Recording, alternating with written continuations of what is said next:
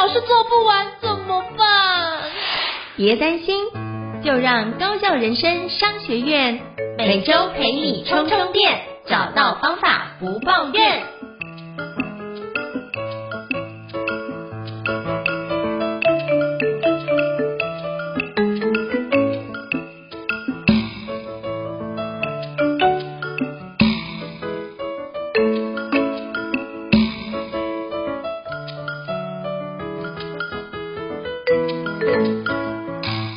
大家好，欢迎大家来到高效人生商学院。我是赵应成，我是电脑玩物的站长伊瑟。许多人想达成的梦想很多，而人生苦短。如果用相对高效的方式进行，进而让人生丰富精彩。高效人生商学院与你一起前进。其实这次是我们要介绍的一个新的单元，就是介绍国外的有关高效能相关的书籍哦。那其实这次我跟伊瑟老师要跟帮各位挑选的是一本书。那这本书呢是在今年的上半年出版，叫做《Things That Matter》。翻译成中文叫做“重中之重”，如何战胜分心，让你的人生更有感？这是目前的翻译。当然之后如果这个翻译书进来到台湾，可能会有不一样的翻译的一个文字。那我们先来介绍一下这本书的作者。这本书的作者叫做 Joshua Baker。那这个部分是他是约书亚贝克。那他曾经是一位牧师哦。那他曾经也是从事有关所谓的那个 Becoming Minimalist 的一个创作者，就是推广极简主义的一个推广者。那在世界上鼓励非常多人，他。包含有很多的环节都会去他的文章上面帮助了非常多的人，超过四十万人都会每个月去浏览这件事，所以我觉得这个区块也会提出来对大家很多的想法。那发觉哎，他提出来这个部分还不够，所以他就重新的就写了这本书，就是重中之重，帮助我们可以去从这里面去看看有哪个地方我们没留意到，去把它做的更多的一个展现哦。那是不是可以邀请就是伊子老师跟我们分享一下，这个作者之前其实在台湾有出版几本书，可不可以邀请跟我们分享一下？对啊，这个作者贝克，他之前呢在台湾已经有两本关于极简主义的书籍被翻译成这个中文版。因为贝克他从二零零八年开始写他的 Becoming Minimalist 这一个极简主义的部落格开始，这样算起来累积了十五年的这个写作时间，然后推广极简主义的这个生活方式。所以呢，他的前两本被翻译成中文版的著作呢，主要就比较锁定在于。极简的生活如何整理、如何管理？比如说，第一本叫做《不被杂物绑架的人生》，七个让你更自由的极简生活提案。因为当年贝克他写他的极简主义部落格的起心动念，听说就是他自己的介绍是说，他那时候在整理他家的车库，然后整理完成之后呢，他发现，嗯，如果我用一个比较极简，然后也结合一点断舍离的方式。去做好这些生活杂物的整理，他会觉得可以帮生活甚至工作留下更多的时间，而且甚至会觉得更幸福、更有成就感。所以呢，他的第一本被翻译成中文版的著作《不被杂物绑架的人生》，他的七大原则就是主要就是聚焦在我们生活中大大小小的这些杂物杂事可以如何整理，然后应该如何整理。后来呢，他有第二本著作被翻译成中文版。第二本的著作的中文书名叫做《拥有越少越幸福》，然后摆脱物质束缚，让人生焕然一新的极简之道。在他的第二本著作《拥有越少越幸福》这本书里面呢、就我觉得就可以看到贝克慢慢从单纯只是整理杂物这件事情，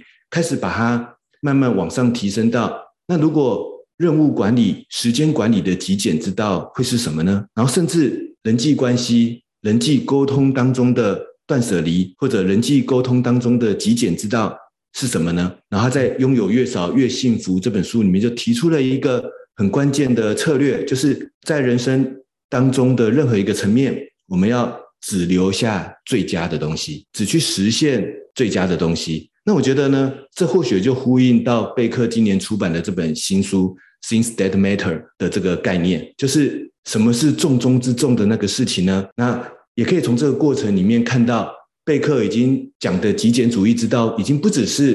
单纯的物品断舍离的整理，而是到了人生中的极简主义，人生中的这个极简方法，如何帮助我们找到重中之重，然后让自己更幸福、更加的满足。我觉得伊老师讲得非常好，就是这个部分才会有一个延续哦。所以就是伊老师帮助我们透过之前在两本书，作者就贝克在台湾出版两本书翻译的，然后从里面去帮我们把那个脉络给梳理的一个更清楚，就知道哎，过去严格之后，我们就知道现在的部分是更加着重在人生哦。那没有错，就这本书就重中之重，战胜分心，人生更有感。而且在这里面呢，作者贝克更强调一件事，就是你要专注的寻求你的人生目标。他在书中就是非常鼓励，就是所有的读者都应该找到自己非常有热情的地方，那并且去怎么样去跟他人需求发挥出现交集，那就是你应该要竭尽所能的去发挥你的擅长的一个地方，不管是一个改变世界计划也好，或是非常小的环节，只照顾自己或照顾其他人，那每个目标对我们自己都要有意义。那你会发觉，如果每个目标都对我自己有意义的话，你发觉从我自己开始获得有意义，其实会对这个世界产生更美好的发展也说不定。所以他用这样的思维去展开这本书的一个框架，所以包含这个区块呢，我跟伊老师就从这本书里面的内容整理几个主要的一个重点，想要跟各位伙伴分享。首先，第一个要跟各位伙伴分享的重点叫做：有些事情重要，有些事情不重要。哎，这些事情我们听起来好像是一句废话，可是我觉得，哎，里面应该有一些内容他想跟各位表达的。所以也请伊老师跟我们分享一下这段的内容呢。我跟胤丞老师针对这本书进行了一些拆解之后啊。我们打算在今天这个单元跟大家分享四大重点，就是重中之重。贝克怎么样把他实践多年的极简主义，然后运用在我们的人生，运用在我们的目标时间管理上面呢？这四个重点就是我们要能够放下三种无关紧要的事情，然后在人生中采取一个必要的行动。我先快速跟大家简介一下这个重点，然后等一下呢，我们针对这四个方向，我跟应成老师再来做一些深度的对话。我们要放下哪三种无关紧要的事情呢？贝克的想法是：第一个，我们要放下的无关紧要事情是我们对于未来的那些害怕，跟对于过去的那些后悔。我们第二种要放下的无关紧要的事情是那些身外之物。我们第三种要放下的无关紧要的事情，其实是切合我们现在这个时代。就是可能过多的科技跟新的资讯的某种干扰，这是三种我们要放下的无关紧要的事情。然后透过这样的方式，但是单纯如果只有断舍离，我们的人生目标可能不会幸福，不会有所成就。所以在放下三种无关紧要的事情之后，我们要有一个立刻采取的行动，那就是。怎么样去专注在对自己还有对他人有意义的目标上面？我觉得这是贝克呢，在他很多年的极简主义里面研究出来的一个很关键的转变。就是刚才那句话听起来好像很平铺直述，但是其中有个很重要的关键是专注在对自己和他人有意义的目标上。他人这个加入呢，我觉得贝克在这本书里面有一些很棒的想象。等一下我跟应成老师再来一一的深聊。那我们呢，接下来我们就从第一种。要放下的无关紧要的事情，来跟大家分享书中的一些关键的重点以及我们的想法。贝克在这本重中之重《Things That Matter》这本书里面，他提到第一个，很多有一种无关紧要的事情，是我们对于自己的很多担忧，对于自己的很多后悔的心情。贝克在书里面提出一句我觉得很有警示意味的话，他说：“成功最大的障碍。”往往来自于我们自己，然后来自于自己的两两个地方。第一个就是自己的害怕，我们害怕很多事情，导致我们拖延、怀疑，没办法开始。第二个，我们害怕我们的过去，所以呢，我们很难以这个继续往前推进。那我想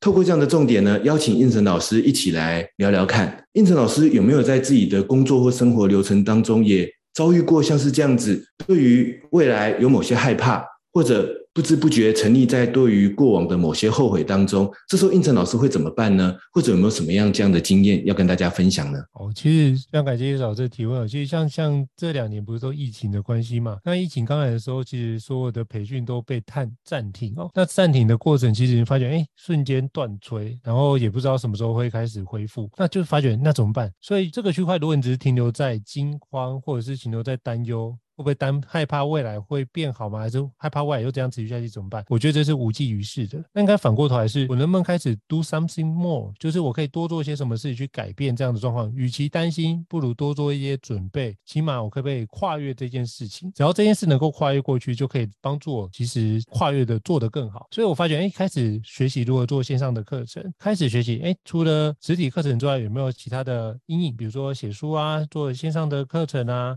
或者是我可不可以去做顾问相关的环节，都可以把它做多角化的一个经营。所以我觉得这件事情很多时候刚开始会害怕，可是当你做了非常多事情，开始产生出一些成果的时候，或者是还没产生出成果，可是你发觉，哎，这样做好像会让自己的焦虑感是降低的。那其实这件事情就应该持续往前推进，因为你发觉你在 on the right track，就是在一个正确的道路上多做一点，它其实就会坚持下去。然后回过头来看这两年时间，发觉好像也做对了一些事，那起码就是还在这个市场上活下，我觉得这都是一个蛮好的环节。所以那时候需要克服的，常常是自己的害怕以及担心这件事。其实你不做选择，也是一种选择的方式。所以我反而觉得这件事情不用担心，觉得会失败。就算这件事失败，我觉得也是一个很好。比如说像我们两个在做 podcast 这件事情，我们并不是把它当做是一个非要成功的一件事不可，是在于我们是抱持一个做实验的一个心情，想说，哎，我们可不可以尝试看看？我们真的很有兴趣把这件事，看这个部分的领域是我们可以涉略的，我们也想尝试一下这样的方式。所以，如果我们害怕，我们不会到现在已经录了七七七八十集了。所以，我觉得这件事情就是一个跨越的门槛。当我们一开始做之后，才发觉其实最大的门槛常常是卡在我们的心里面，那才是我们最大的门槛。当我们开始做之后，发觉，哎，其实我们今年五月开始做到现在也才不到半年，那可是半年的时间，我们做了七十几集，而且就是也点阅率也超过十万。我觉得这个区块都是过往没有想过的。那我觉得这件事情都是一个开始之后才会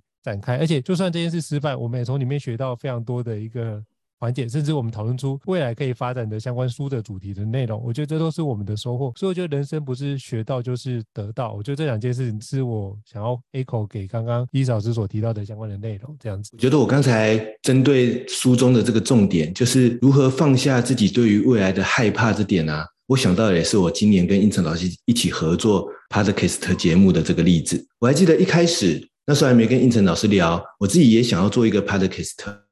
但是因为完全没有经验，然后工作又很忙碌，不知道到底从何开始才好。我记得那时候我就采取了一个步骤，就是反正我就先录几个声音档案，然后我就很单纯的把它上传到比如说 Google 云端硬碟，然后就分享在我的部落格跟社群上，请我的原本的读者听听看，他们觉得这样 OK 吗？他们喜欢这样子的方式吗？那因为一开始没有经验嘛，所以当然会收到一些觉得，哎，哪里可能不好，哪里应该改进的一些建议。那可是我觉得贝克这本书里面呢，他说面对自己的害怕，最关键的一个想法就是我们要知道失败也没关系，因为失败了，我们才可以从学习当中继续成长。那我觉得也是因为那时候我就是从这么简单的步骤来开始自己实验测试看看，于是后来因缘际会，刚好跟应成老师聊天的时候。谈到他也想做一个 podcast 的的节目，那因为我自己之前也累积了一些经验，我觉得才会在那个当下有机会有这个机缘，我们可以一起合作。如果我一开始是什么都没有开始，或许在那个当下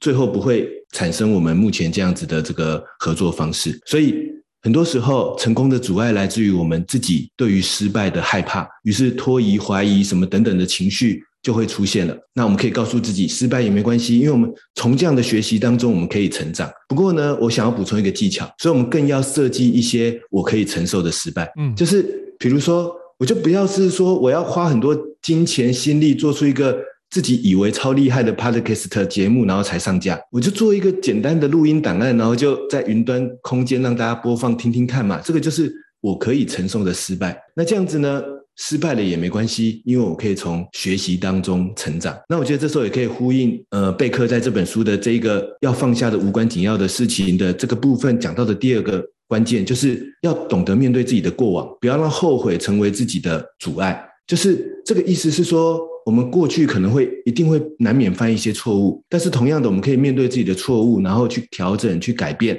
关键是在于我们让自己可以继续前进。然后贝克在书中也有讲到一个我觉得很重要的。想法，他说：“我们如果这个过往的错误来自于他人的时候，那他说我们要懂得原谅他人的错误，然后让我们还是可以继续前进。当然，贝克的出身是这个牧师，所以或许他在原谅他人的过程当中，他更有这样的核心思想。不过啊，这让我想起我和胤丞老师在我们的对谈单元里面，其实有聊到一集，就是。别人拖延了怎么办？面对别人的情绪、个性的问题的时候怎么办？那时候我们有聊到说，我们其实应该去思考别人的需求。我觉得这其实也是一个类似的思维，就是面对过去，不要让过去成为后悔，不要让错误成为绊住我们的绊脚石。原谅自己或他人的错误，但是从学习中成长，我们才能够继续前进。这是在这样 Since that Since That Matter 这本书里面的这种极简主义的思维里面，贝克建议我们第一个要放下的无关紧要的事情，就是成功最大的障碍在我们自己，我们自己心中那个对于未来的害怕，还有纠结在的那些对于过往的后悔。那接下来我们请胤丞老师跟我们介绍一下，贝克跟我们分析第二种需要放下的这个无关紧要的事物是什么呢？好。其实第二种需要放下无关的事物叫做身外之物哦。那为什么这样讲？因为其实他之前曾经做过牧师，就发觉一件事，就是很多人的追求都会是，比如说像是财富、名利，或是所谓希望五子登科嘛。那这件事情，他说一件事，就是他看了非常多人的状况，他做的一个判断跟研究，发觉很多人都深信，就是钱财身外之物会让自己快乐，可是那快乐会有，但是那不持久。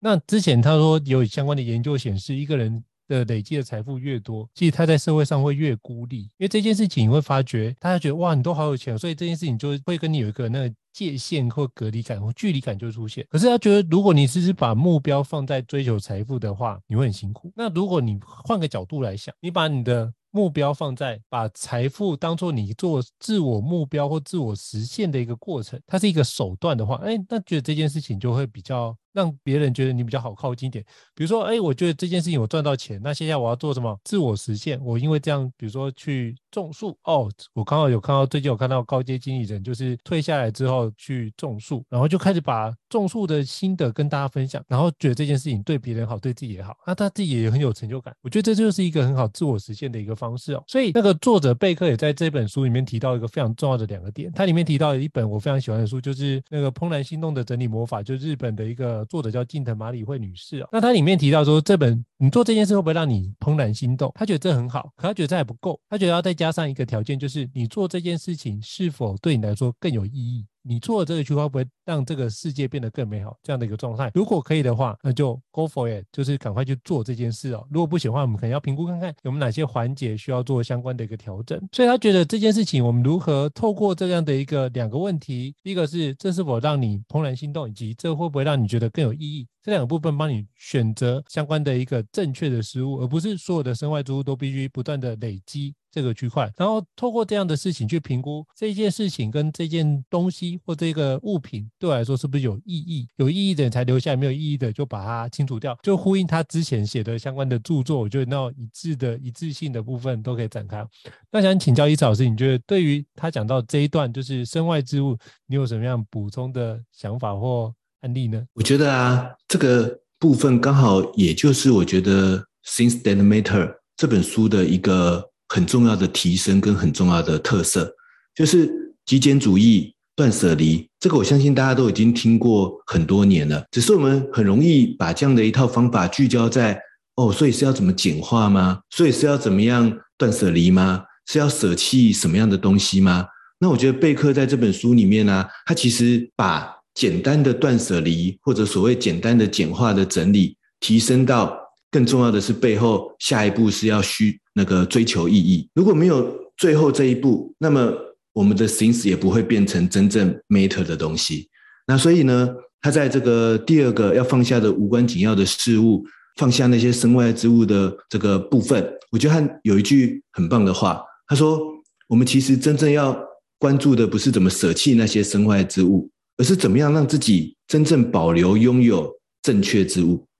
然后什么什么是正确之物呢？就是这个事情或者这个东西是否对我产生意义，或者我可不可以利用这件事情这个东西去创造意义？那我觉得呢，这个是思考什么叫做身外之物，什么叫做正确之物的一个很关键的这个思维。我这边呢要延伸补充贝克在他的部落格文章跟另外书里面提到的重点，把它跟他现在最新的这本《Things That Matter》串联在一起，在那个。贝克的前面不被杂物绑架的生活那本书里面呢，他提到说，我们要整理杂物的时候啊，他其实有三个简单的原则，就是 why、what 跟 how。就是 why 的意思就是说我为什么需要这个东西，背后我要解决的工作生活的问题或者目标可能是什么呢？先追问那一个坏那一个目标的意义到底是什么？然后呢，接下来 what，就是那么要解决这个问题，这个东西是。正确的、最对的、最好的那个东西吗？What 就是这是不是一个解决那个问题真正适合的东西？然后，但是啊，我觉得它跟一般的极简主义跟断舍离多了一层次的思考。我觉得就是第三个号就是那我留下这个正确之物，留下这个东西之后，我到底要怎么使用它？到底要怎么去运用它？我要把这三个层次都想清楚，这时候才能说我真正的有办法放下这个。身外之物，然后真正的去做，真的真正的去把物品或者是事情用在对我有意义的东西上面。那最近呢，如果你有去追一下贝克的这个部落格，我我推荐对于断舍离或极简主义有兴趣的朋友可以追踪一下贝克的部落格，他都一直有在持续的更新。他最新的一篇文章，因为现在刚好是国外的感恩节的季节跟圣诞节这样的季节。所以呢，他最近写了一篇文章，是如何在购物的季节里面帮助自己，就是断舍离掉那些冲动购物的干扰，因为这非常的这个应景。那当然，因为它只是一篇文章，所以它里面其实就提一个关键的重点。他说，我们应该要让那些购物的冲动想办法先暂缓一下。它里面提的方法还蛮有趣的。他说，当你比如说划那些购物网站，很想要买一个东西的时候，他建议你先放进购物车，然后先去洗个澡，就是不要当下结账，你可以先把它放进购物车，但是你可以去洗个澡，或者呢，你可以去跑步一下，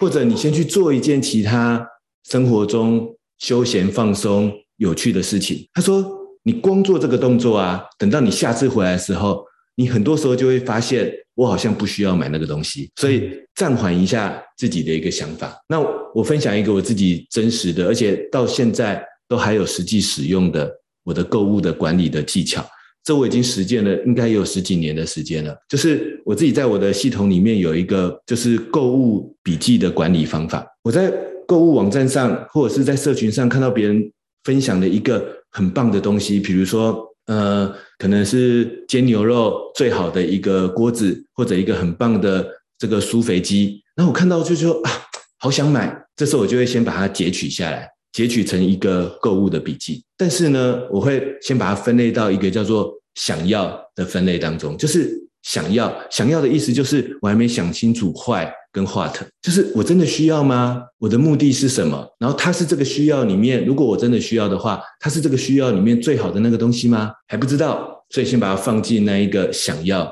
的区间。然后呢，我自己有时候无聊的时候，我慢慢养成一个习惯，我不要去看购物网站，我去看我收集的这些想要的笔记。那去想想看，那它是不是真的需要呢？就是它是不是那个最正确的东西？跟想清楚好。就是如果我买了，我打算如何使用？如果我真的买了一个舒肥机，我会在哪些情境用它？我会在哪些时刻用它？我会在哪些需求用它？我打算怎么使用它？我会在我的笔记中甚至列出一些行动清单。如果我可以列到这个程度，我就会把这则笔记从想要的分类移动到需要的分类。然后我有一个小小的技巧，就是每一次，比如说确实有时候购物季有一些折扣嘛，你会想要买一些东西，这时候我就会打开我的系统的需要的那一个分类，但千万不能打开想要，因为要不然就会乱买。就我就打开那个需要的分类，这里面是我已经分辨过的正确之物，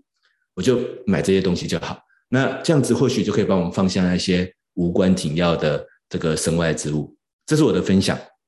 那在讲完这个第二个我们要放下的无关紧要的事情之后，那我们来推进第三个我们需要放下的无关紧要的事情，就是那些网络科技数位工具很新鲜、很好玩，每天我们带来永远不会无聊的时间，但是却好像让我们没办法感受到真正快乐跟满足的感觉。那贝克在这本《Things That Matter》的书里面就有提到说，他说因为啊。网络跟这种数位工具的时代发展到现在，慢慢变成一个没有登出的世界，或者甚至可以说没有办法登出的世界。比如说，我在我的手机上，我没没办法登出我的 Line，我没办法登出我的 Slack，我必须被迫接收很多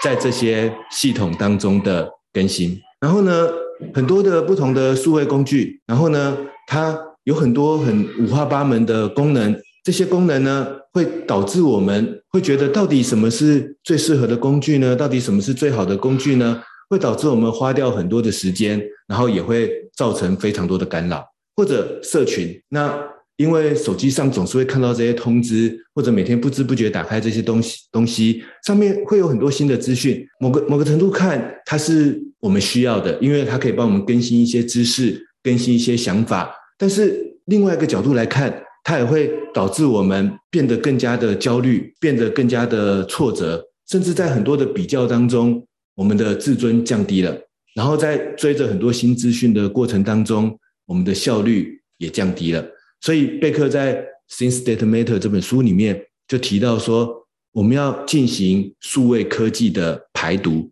来帮助我们能够放下这些网络科技的这种无关紧要的事情。不过他也有提醒大家。并不是说网络科技不好，也不是说我们到底每天到底要使用三个小时的就好呢，还是使用一个小时的时间就好呢？我如果使用七八个小时，是不是就是犯了不可饶恕的罪过呢？贝克说，其实也不是这个意思，而是我们如何对待它的方式。比如说，在社群上，我们到底是一直在追踪他人的贴文，还是也有花足够的时间在面对自己的产出？那我相信，我跟应成老师都是生在这种网络科技时代的人，不知道应成老师有没有？平常的一些数位排毒的方法或者小技巧呢？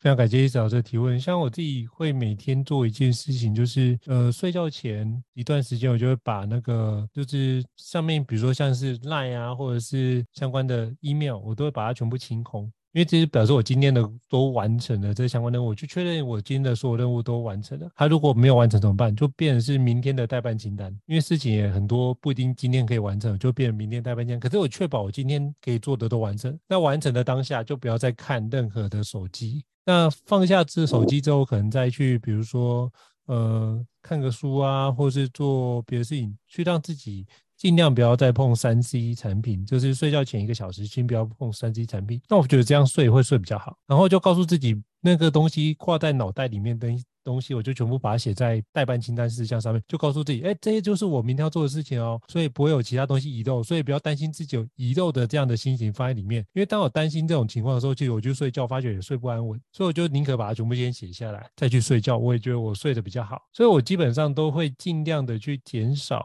这件事情，然后当我开始出现焦虑，比如说看别人脸书，哇，别人达成什么样的成果，哇，好棒哦，但也会觉得哇，怎么自己没有做到？那时候你就发现，当我这样觉察的时候，我就要告诉自己，呃，没关系，别人是别人，我是我，每个人有走的道路的速度不一样，没关系，我可以慢慢走，反正迟早会到。那现在我们别人比较早到，恭喜他。那我们也回过头来看看，那我们目前在哪个地方，可不可以继续往前进？所以我觉得那时候我就会觉察自己，提醒自己，看别人成果很好，那更重要的是，我们要回来把自己的成果能不能更有效的去推进。所以不要去羡慕或嫉妒别人的成就，应该回过来看看，我们怎么样去有为者亦若是。看我们自己也会达到这样的一个成果，我觉得是更好的方式。所以我可以透过这个方式来避免，就是手机成瘾，并且开始做数位排毒。所以我觉得非常认同，就是刚刚胤丞老师提到，作者贝克提到那句话，就是重点不在于科技，而是我们怎么对待它的方式。我觉得这个区块有 echo 到你刚刚所提到的一个内容。我这边想做一个简单的补充，就是我自己啊，在我的手机上有一个这样的设计的逻辑，就是因为。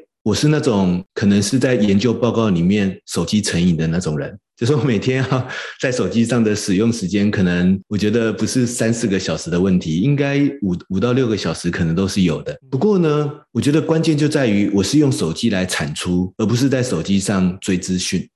所以呢，我自己会在手机上把那些，比如说甚至 Facebook 这样的 App，我都是把它删掉的。我不是不看，而是我等到回到电脑某些特定的时间，我再看一下。然后呢，我也会在手机上做一些零干，就是避免干扰的通知的设定。那并且我让我的手机桌面只会显示出像是我的生产力工具的一些相关的 App。我的目的就是说，我希望我每次打开手机，因为我觉得它是对我们解决问题，然后推进任务很重要的一个。辅助，尤其我常常需要行动工作的时候，但是呢，我让自己打开这个工具的时候，我先专注在我自己的产出上面，然后等我产出之后，或许我把我的产出分享到社群上，这时候我再去看看那些邮件，看看社群上的一些通知。但是我们先有自己的产出，我觉得我们就比较容易用一个相对健康的心态去看到别人的分享，去看到那些新的杂事、新的通知。这是我对于胤丞老师刚才分享的一个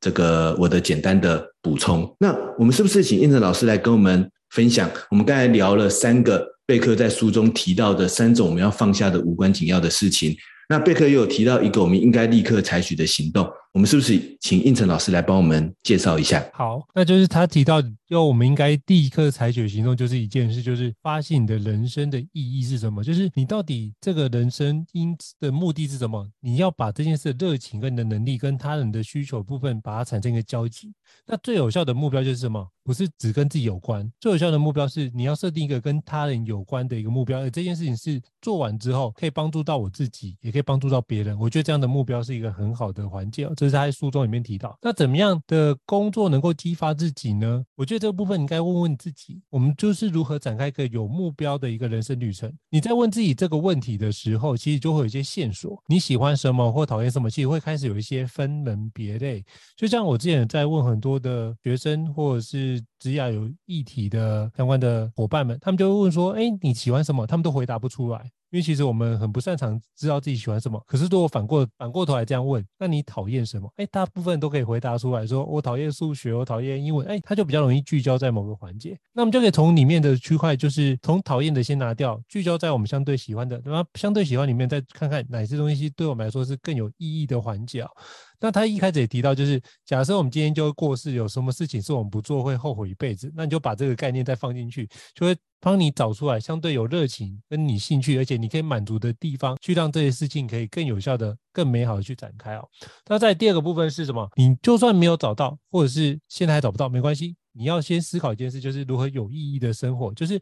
不是要依赖他人的认可，而是我自己当下的存在就有意义哦。就是我的存在对这个世世界或对这个社会就是有价值的部分，所以如何或者是自己认可的价值，比如说呃。我是一个善良的人，我是一个坚毅的人，我是一个有同理心的人，我是可以愿意带给别人喜悦的人。我觉得这样的部分的 hashtag 你可以给自己，而不是那个 hashtag 说哦，我有钱，工作很多或怎么样的状况。我觉得那个尽量不要用普世的价值那个去定义，你会发现你这个人就少了那个个性跟独特性的存在。所以希望自己人生过得有意义，就是不要依赖他人的认可来成就自己，要反过头来是从内心渴望，并且是从内心来认可自己这件事是非常重要的。那里面也。提到就是，那我们怎么认可自己？那如果你现在工作做得不顺，其实重点是要先改变自己的工作态度。你把工作视为你的人生目标的话，就会不一样。那如果你把工作视为什么啊？反正我做一做三年就可以换一个工作，这个部分啊轻松就好。这样的生活状态跟你真的是全力以赴做出来的成果是完全不一样。所以你可以用这个角度来去做一个。思考你就发现，哎，你的工作就不一样的展现。然后他提到一件事，我觉得蛮关键的，也觉得很有趣的点。他说，你可以把休假当做是用不同的角度来看待这个目标的一个机会。就是我们平常都泡在那个目标里面，我们透过休假的方式，可以让我们抽离，用不同的角度去观看这件事情，或许会看到不一样的一个环节跟。收获，他说收收假完或许是怎么样？我们会焕然一新，然后用更好的工作状态投入工作，其实这是很棒的一件事。包含退休的部分也是哦，就退休并不是就是退休之后就完全不做任何事，而是你可以从事自己的自我实现的一个相关的一个。第二人生或第三人生都是很棒的一件事，所以它里面提到一件事，我觉得很关键，就是我们要追求一个更有意义的人生，是每个人都可以触手可及的事，并不是一个非常远大的状况，是你愿不愿意以及你是不是有能力。我觉得这个部分能力是你是不是想要这样的一个意愿，可以开始做这件事情啊。所以当你要愿意开始做，你就可以开始并且找寻并且执行你的个人的目标，把这件事展开。那这样的人生或许可以减少一些不必要的遗憾，那我们可以过得相对满意。但基本上我们过得相对满意，这世上就多一个。相对满意生活的人，那这大部分的生活就会因此这样过得更美好。所以他在这里面提到这点，我觉得也是，我觉得虽然说有点鸡汤文，可是我觉得这件事情是一个好的面向可以去做展开的。那不知道一早这有什么样的想法呢？呃，我其实对于贝克在书里面提到的一个如何发现人生意义的一个可以说是公式吗？我觉得还蛮有启发的。他说，如果我们要找到一个可以立刻采取行动的有人生意义的目标。它必须是三个关键的交集，就是第一个是我的热情，第二个是我的能力，第三个是他人的需求。我觉得这个三点呢、啊，或许可以打破我们很多无论是在斜杠还是寻找目标上面的迷失，因为很有可能我们不小心陷入在我只思考到热情这件事情，比如说我有兴趣的工作到底是什么，然后我如何让兴趣变成我的目标。可是我只想到兴趣这件事情，其实就是单纯只想到热情这部分。我刚才想到一个模拟的例子，大概是这样：比如说，我很喜欢看足球，最近刚好世界杯嘛，我很喜欢看足球。然后每次世界杯的时候，或者不是世界杯的时候，我平常就在追欧洲的足球联赛啊，什么等等的，我很喜欢看，这是很有热情。可是光是有热情，光是有兴趣，可以成为让我们感受到成就感跟幸福感的目标吗？如果以贝克这边的定义来讲，可能是不行的。那怎么办呢？那除了热情跟兴趣我很喜欢之外，那我还必须具备能力。那我要具备什么能力呢？是不是我要去参加一个足球队练球呢？啊，这当然很难，对不对？但是能力可以从另外一种角度来想啊。比如说，我很喜欢看足球的比赛，我看久了，我开始去研究里面的战术，研究里面的历史，研究里面的故事，研究里面的各种不同的运动员。于是我就具备慢慢开始锻炼自己有个能力是什么？比如说我可以分析足球的比赛，我非常了解足球的历史，我非常了解足球的运动员。这时候你就开始具备了你的热情跟兴趣的能力。但是呢，你要再找到跟他人需求的交集，这才会变成你有意义的目标。那这是什么意思呢？就是或许我要所谓的真正有意义的人生目标，应该是我开始写一个介绍足球历史或者分析足球战术的。部落格或者 YouTube 的影片频道，因为这时候别人有需求，别人想要看看懂这些足球比赛，有些人想要了解这些足球的历史，这是他人的需求。于是呢，我最后找到的有意义的人生目标是，我要经营一个分析足球战略的 YouTube 频道，或者我要写这个足球历史相关的部落格的文章。这时候就是个人的热情，但是呢，你透过刻意练习，你培养了跟热情有关的某种能力。然后这个能力你可以拿来解决别人的需求，这三件事交集在一起，才是一个在贝克的极简主义里面觉得我们应该要立刻采取的有意义的人生目标的行动。而当你有了这个交集之后啊，这件事情才会变成是一个不需要依靠他人认可，就让我做完的当下就有存在意义的事情。因为一方面我知道他明确可以解决某些人的需求，当然这些某些人这个他人有可能是多，有可能是少。甚至他就是只是解决我的一个最亲密的伙伴，我的某一个家人的需求。但是呢，因为它背后来自于我的热情，跟我透过热情培养出来的某种能力，所以当我单纯做到这件事情的那个当下，我就觉得我的存在是有意义的。我不需要再依靠更多的社群的点赞、按赞，或者是一些。外在流量的背书等等的，或者是我的实际所谓外在的成绩来证明这件事情对我有意义，因为它同时结合了我的热情、我的能力，跟我明确知道某些人有这样的需求，无论这个人多或少。但是当我做这样的事情的时候，我就会觉得自己有当下存在的意义，而这就是在贝克的这本《Things That Matter》里面，我觉得就是他要找到的那一个重中之重的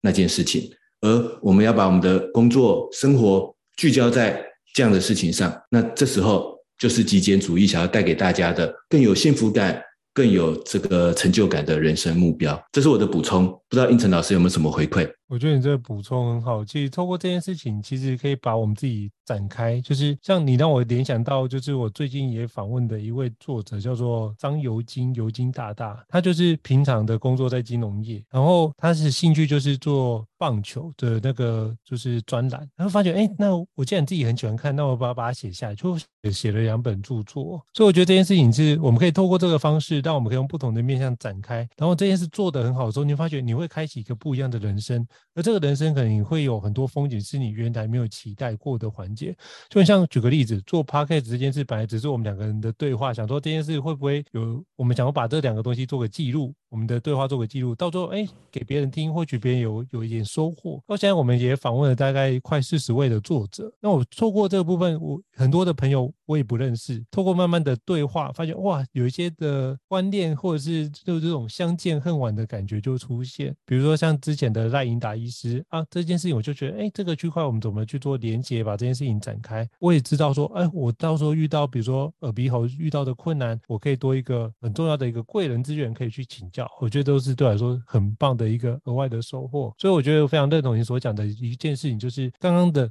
部分就是把自己的能力跟热情发挥出来，那以利他的心情跟利他的角度去呈现，就会得到一个蛮不错的生活。那我觉得这件事也会让我们的生命更加丰盛哦。就是我刚刚听完伊思老师的一个分享，我想做个补充。